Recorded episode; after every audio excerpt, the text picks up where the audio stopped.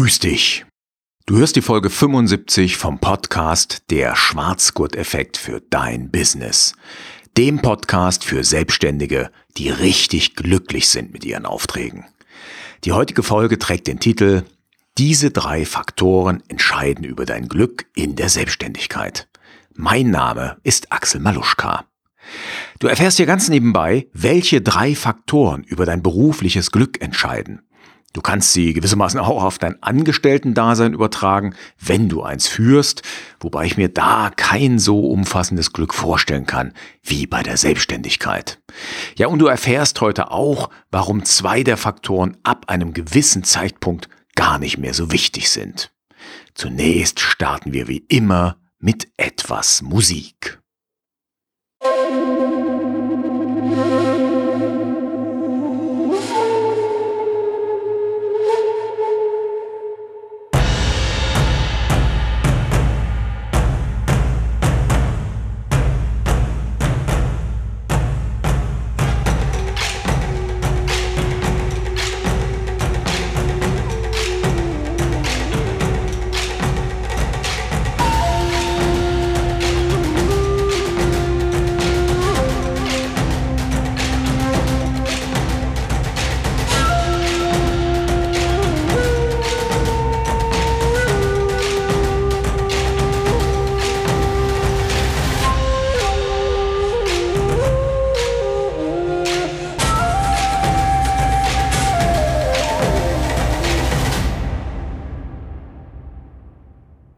»75 Folgen. Das ist ein kleines Jubiläum. Wobei mein Podcast 50 Folgen lang Konfliktpower aufs Ohr hieß. Da ging es allgemein um Kommunikation, Konfliktkultur und Konfliktmanagement. Die letzten 25 Folgen habe ich mich damit beschäftigt, wie wir unsere Selbstständigkeit stabilisieren, wie wir Kunden gewinnen, wie wir glücklich werden in unserer Selbstständigkeit und natürlich, wie wir gut kommunizieren und wie wir unsere Konflikte gut lösen. Ja, ich habe mich gefragt, ist die 75. Folge nun was Besonderes? Hm, irgendwie ja, aber auf der anderen Seite wollte ich jetzt auch kein so riesen Trara machen. Also in dem Sinne werden wir gleich richtig loslegen. Allerdings muss ich vorher noch was sagen. Äh, mir ist nämlich beim Aufnehmen dieser Folge etwas passiert, das ist mir in all den Jahren nicht passiert. Äh, ich glaube, ich podcaste jetzt seit 2013, also das heißt, nächstes Jahr dürfte ich zehnjähriges Jubiläum haben. Und noch nie ist es mir passiert, dass ich bei der Aufnahme das falsche Mikrofon eingestellt habe. Ja, ich habe also letzte Woche Donnerstag schon aufgenommen und äh, wollte dann am Wochenende die Folge bearbeiten und schneiden und stelle fest, oh verdammt, ich habe zwar eine Aufnahme, aber die Qualität ist so mies und offensichtlich hatte ich da in meinem Aufnahmeprogramm das falsche Mikrofon eingestellt, also eins, was hier irgendwie auf meinem Schreibtisch rumlag und die Qualität war entsprechend nicht mehr zu retten. Etwas Gutes hat es aber trotzdem, denn dann kann ich dir eine Neuigkeit mitteilen. Was heißt eine Neuigkeit? Für dich wird es jetzt gar nicht so wahnsinnig doll sein, aber für mich ist es ein schöner Schritt. Und das hat sich nämlich letzte Woche Freitag erst ergeben, also nach meiner verunglückten Aufnahme. Ich darf mich ab Oktober Hochschuldozent nennen. Ich unterrichte ab diesem Monat, also ab nächsten Monat dann, Studenten in Mathematik, also genau genommen in Analysis und in linearer Algebra und auch noch in EDV und digitaler Transformation. Ja, und das wird echt cool, also da freue ich mich drauf. Ich glaube, das wird eine ganz coole Geschichte. Und Hochschuldozent, ja, das riecht auch so ein bisschen nach Reputation. Okay, dann starten wir mal, du bist vielleicht schon ganz neugierig auf den Inhalt der heutigen Folge. Und da will ich dir zuerst mal die Formel für dein selbstständigen Glück vorstellen. Diese Formel beinhaltet das, was ich als wichtig in deiner Selbstständigkeit empfinde, wobei die ersten beiden Faktoren der Formel ab einem gewissen Zeitpunkt gar nicht mehr so wichtig sind. Die Formel, die ist ganz einfach. Dein Glück ist ein Produkt aus Tagessatz mal Anzahl deiner Tage pro Jahr mal Freude pro Tag. Ganz einfach. Also, wie viel Umsatz machst du an einem Tag? Wie viele Tage verkaufst du im Jahr? Und das Ganze multipliziert miteinander. Und dann nimmst du noch einen dritten Faktor dazu, nämlich deine Freude pro Arbeitstag. Ja, du merkst schon, Tagessatz mal Anzahl der Tage, das ergibt deinen Jahresumsatz. Und warum habe ich dann nicht gleich Jahresumsatz gesagt? Warum habe ich das äh, nicht einfach so formuliert, dass die Formel zwei Faktoren hat? Ja, erstens, weil eigentlich der Gewinn entscheidend ist, also gar nicht so sehr der Umsatz, den du im Jahr machst, sondern eben das, was zum Schluss übrig bleibt. Und zwar am besten das, was nach Steuern und Rücklagen noch da ist. Ich habe mich aber entschieden, die zwei Faktoren extra zu betrachten, also die zwei Faktoren, die das Jahreseinkommen abbilden, weil ich hier und heute kurz darauf eingehen will, wie du genau daran auch schrauben kannst und auf Kosten und Rücklagen und Steuern und so weiter, da werde ich später nochmal eingehen in einer Extra-Folge. Also schauen wir uns erstmal den Tagessatz an. Das ist nämlich ziemlich einfach. Wie viel Umsatz erreichst du pro Tag? Und da ist dann halt die Frage, welche Range, wie man so schön sagt, ist da generell möglich? Und da kann man feststellen, du kannst im Grunde genommen zwischen 50 Euro und bis zu 200.000 Euro alles erreichen. Letzteres, das ist die größte Zahl, die ich gehört habe. Ähm, Barack Obama soll für einen Vortrag 200.000 Dollar oder Euro, ich weiß gar nicht, kassieren, aber das ist ja heutzutage ohnehin fast identisch. Tja, wie komme ich auf die 50 Euro als Untergrenze? Weil das ist natürlich so ein Tagessatz, also davon kannst du keine echte Selbstständigkeit, also keine Vollzeit-Selbstständigkeit ausrichten. Davon kannst du nicht leben, weil wenn du 50 Euro am Tag Umsatz im Schnitt machst oder sogar noch weniger, ähm, ja, und du dann jeden Tag arbeitest, also 20 Tage im Monat, dann kommst du auf 1000 Euro Umsatz im Monat. Und äh, jeder weiß, dass das nicht funktionieren wird. Was ist üblich bei Wissensexperten, also dem Bereich, wo ich mich auskenne? Wissensexperten, das sind Trainerinnen, Coaches, Berater, Beraterinnen und Speaker. Ja, was solltest du also anstreben? Also ich sag mal, wenn du unter 400 Euro am Tag realisierst und unter 100 Tage im Jahr verkaufst, dann bist du bei 40.000 beziehungsweise unter 40.000 im Jahr. Das ist schon mal sportlich davon zu leben. Also das wird mm, relativ schwierig. Ich werde auch noch mal eine Folge machen, äh, was alles von den 40.000 Umsatz abgezogen wird. Ja, also Kosten, Steuern und so weiter. Aber du solltest schon mehr als 40 bis 50.000 Umsatz im Jahr anstreben. Vielleicht nicht gleich am Anfang, aber ja, wirklich im Lauf der Zeit, im Lauf deiner ersten drei Jahre der Selbstständigkeit solltest du auf so einen Jahresumsatz kommen. Ja, und wer kriegt nun richtig viel Kohle pro Tag? Tja, also ähm, im Grunde genommen kriegen das so super Prominente. Also ich habe ja gerade schon Barack Obama erwähnt. Der soll eben für einen Vortrag zwischen 150 und 200.000 Dollar, meine ich, bekommen. Tja, ein Dirk Reuter, vielleicht hast du von dem auch schon mal gehört, der, das ist ein Vertriebstrainer, ne? und der hat mal gesagt in einem Interview, dass er 75.000 Euro pro Vortrag realisiert. Ob das stimmt, weiß ich natürlich nicht, aber ja, jetzt hast du die Zahl mal gehört. Das sind so die Spitzenwerte, die ich gehört habe. Ansonsten ist es so, dass viele Trainer und Coaches ähm, so unterwegs sind mit Tagessätzen zwischen 800 Euro das sind so die Tagessätze für BAFA-Berater beispielsweise. Und das geht dann hoch für Trainings bis auf 2300, 2500 Euro pro Tag. Ein richtig guter Trainer, der eher die Vorstände trainiert, da habe ich auch schon von Angeboten gesehen, nein, nicht äh, von Angeboten gehört, nein, ich habe sie gesehen, wo der Trainer 4.500, äh, 5.000 Euro pro Tag tatsächlich realisiert hat. Ja, und wenn du ein gestandener Speaker bist, also ein Vortragsredner oder eine Vortragsrednerin, dann sagt man im Allgemeinen, dass du so zweieinhalb bis 3.000 Euro für eine Keynote verlangen solltest, also die tragende Rede oder den tragenden Vortrag eines Kongresses beispielsweise, den Eröffnungsvortrag oder den Endvortrag. Ja, und gute Keynote-Speaker, die liegen so bei 5, 6 oder sogar 7000 Euro pro Vortrag. Aber das sind dann nicht ganz so viele in Deutschland. Sind eher, na, ich sag mal, an einer Handvoll abzählbar viele Kolleginnen und Kollegen. Ja, jetzt hast du schon mal so einen kleinen Überblick bekommen. Beschäftigen wir uns als nächstes mal mit der Frage, wovon hängt dein Tagessatz ab?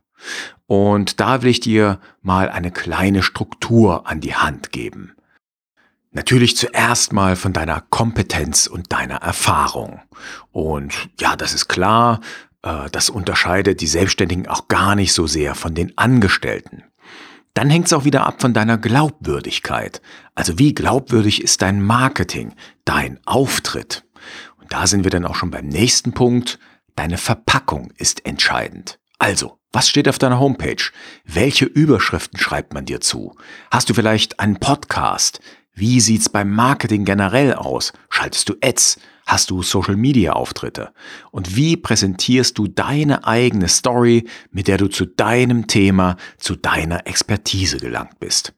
Das ist heutzutage alles extrem wichtig.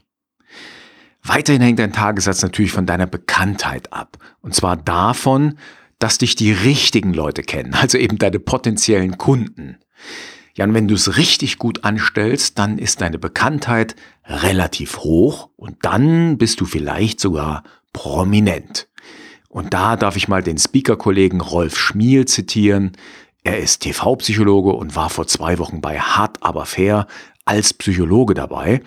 Und er hat in einem Vortrag gesagt, Prominenz schlägt Kompetenz. Das heißt also, wenn du Vorträge haben willst oder Auftritte, wenn du als Speaker zumindest auf der Bühne stehen willst, dann ist die Prominenz immer wichtiger als das, was du kannst und das, was du präsentierst. Und ja, das ist eine ganz coole Erkenntnis für jeden angehenden Speaker und jede Speakerin. Ähm, ja, ich glaube, das gendert man inzwischen auch. Also äh, Speakerin habe ich schon einige Kollegen sagen hören. Also für alle angehenden Speaker und Speakerinnen ist das sicherlich eine wichtige Erkenntnis.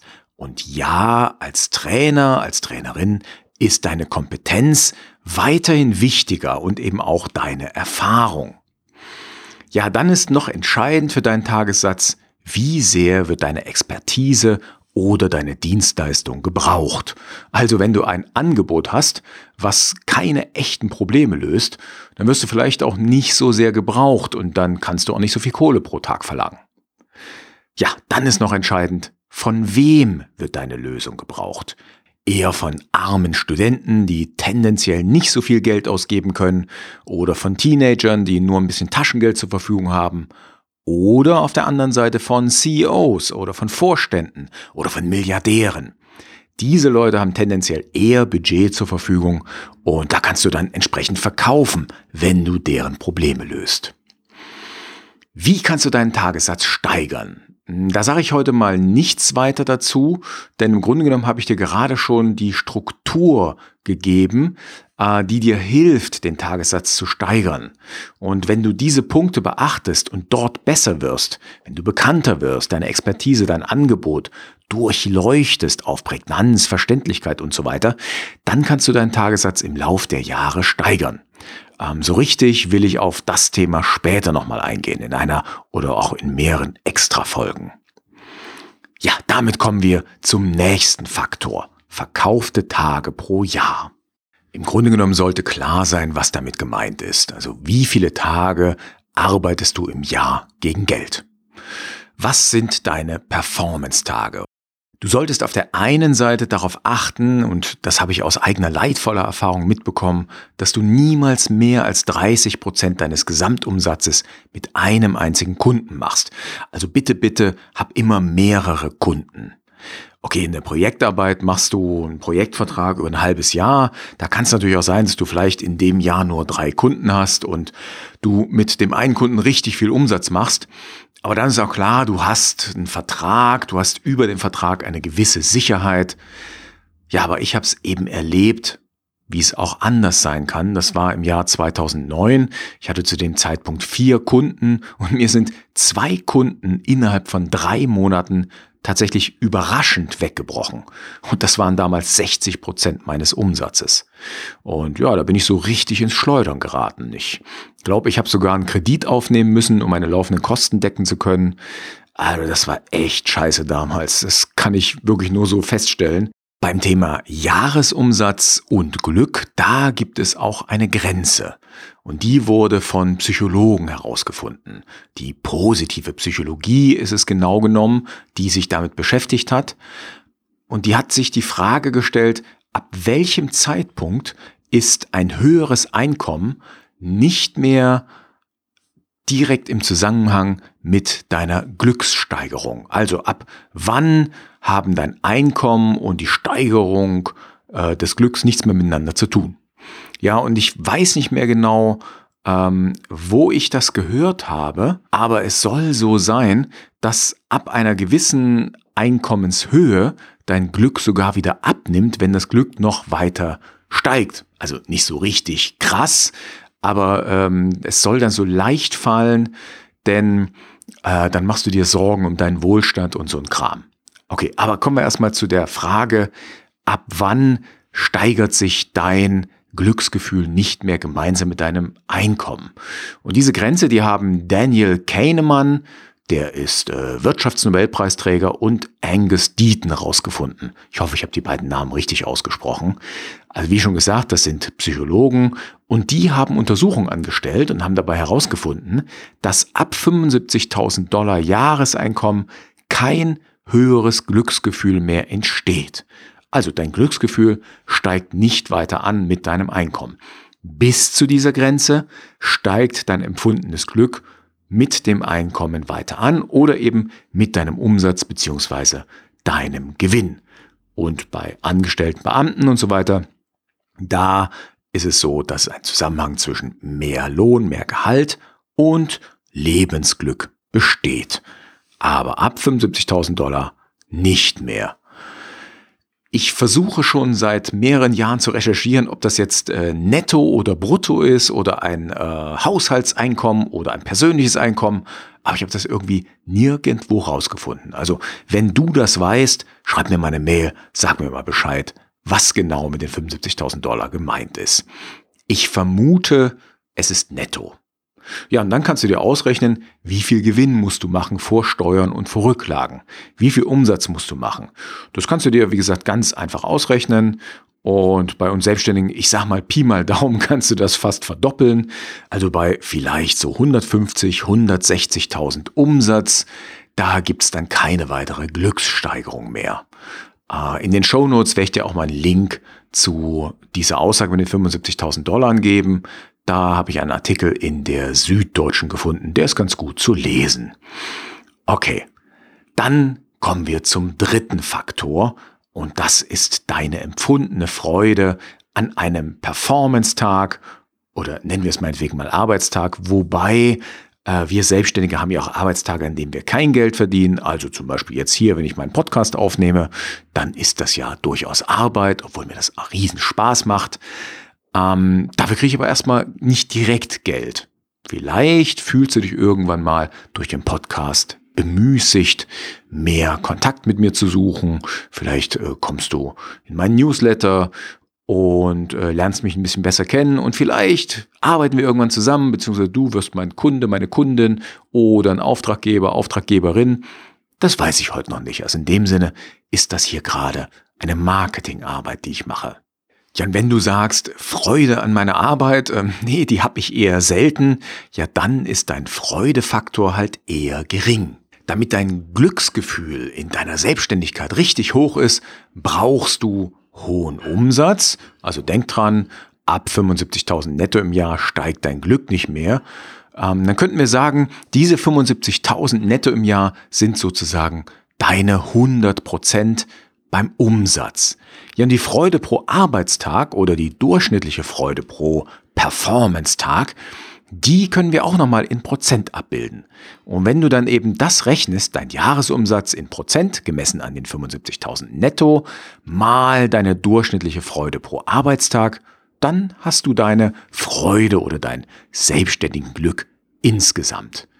Ja, und wenn du über die 75.000 netto kommst, ja, dann äh, kannst du vielleicht sagen, ich kann noch ein bisschen Schmerzensgeld ähm, anlegen und äh, sozusagen fehlende Freude pro Arbeitstag kompensieren. Das kannst du selber entscheiden. Also, das große Thema die große Schraube, an der du drehen kannst, liegt dort an dem, was du tust. Ja, und da gibt's natürlich als erstes das große Stichwort Flow. Das heißt, wenn du während deiner Aufträge, äh, wenn du für deine Kunden arbeitest oder mit deinen Kunden, wenn du regelmäßig in den Flow kommst, dann, hey, gibt's nichts Besseres. Äh, Flow, ich denke, das Konzept kennst du. Ähm, du weißt vielleicht, was das ist. Falls nicht, ich habe dir mal äh, Wikipedia aufgeschrieben. Wikipedia sagt, der Flow bezeichnet das als beglückend erlebte Gefühl eines mentalen Zustands völliger Vertiefung und restlosen Aufgehens in einer Tätigkeit, die wie von selbst vor sich geht oder eben auf Deutsch in etwa so viel wie Schaffens- bzw. Tätigkeitsrausch oder auch Funktionslust. Ja, das ganze Konzept stammt von Michaili Csikszentmihalyi. Ich hoffe, ich habe jetzt den Namen richtig ausgesprochen. Äh, ich habe da mal so eine kleine Eselsbrücke gelesen.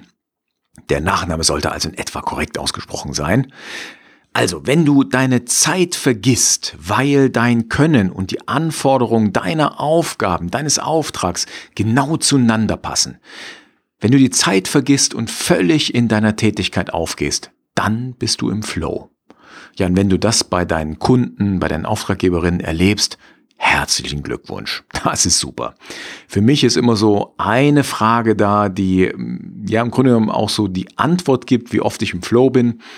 Würdest du deine Aufträge auch realisieren, wenn du dafür kein Geld bekommen würdest?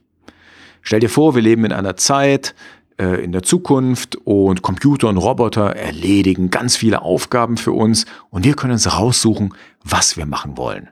Würdest du genau das tun, was du gerade machst und vielleicht auch genau in dem Umfang? Oder würdest du weniger arbeiten oder auch mehr? Oder würdest du was anderes machen? Wenn du aber die Frage überwiegend mit Ja beantwortest, hey, super, herzlichen Glückwunsch, dann bist du echt gut unterwegs. Und deine Kunden, deine Auftraggeberin, die merken das auch. Ja, was löst weiterhin Freude beim Arbeiten aus, beim Bewältigen von Aufgaben? Bei mir ist das natürlich das Thema Lernen.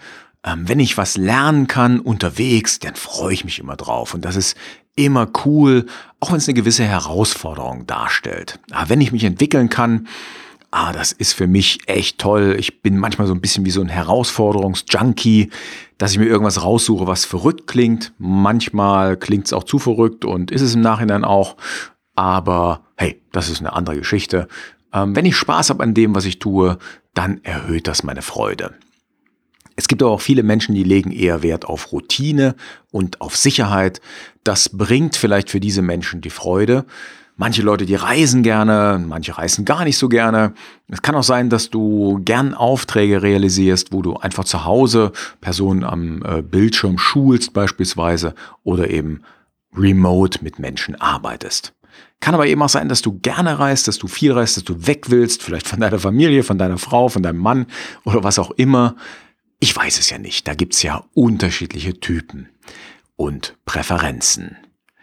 Ja, dann spielt natürlich auch noch eine Rolle für deine Freude, ob du gern mit vielen Menschen arbeitest oder lieber mit wenigen oder vielleicht auch überhaupt nicht mit Menschen. Ja, wenn du dich gern hinter Bildschirmen verkrabbelst und äh, dort codest oder keine Ahnung, riesige Excel-Tabellen entwickelst. Das alles kann Freude bringen. Dann natürlich auch noch, mit wem du zusammenarbeitest. Das ist sicherlich ein entscheidender Faktor. Also arbeitest du mit Studenten, die kurz vorm Burnout stehen, oder bist du Psychologe und arbeitest mit psychisch angeknacksten Menschen, mm, mit Leuten, die nicht ganz so stabil sind? Oder arbeitest du mit Menschen, die dich inspirieren, die dich beflügeln, die dir coole Ideen und gute Energie geben? Ja, auch das sind alles Fragen, die du für dich beantworten kannst. Und ganz wichtig ist sicherlich die Frage, helfe ich mit meinen Lösungen, mit meinen Angeboten Menschen, denen ich gern bei ihrer Entwicklung helfen möchte? Meine Empfehlung an dich, beantworte mal all die kleinen Fragen, die ich dir in dieser Folge gestellt habe. Ja, das war meine heutige Inspiration in der 75. Folge. Eine kleine Jubiläumsfolge Und ja, ich freue mich darüber, dass du mit dabei warst.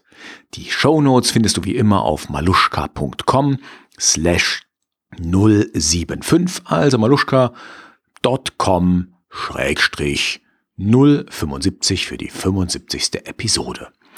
Ja, und wenn du meinen Podcast gut findest, dann freue ich mich, wenn du mir auf einer Plattform deiner Wahl fünf Sterne gibst.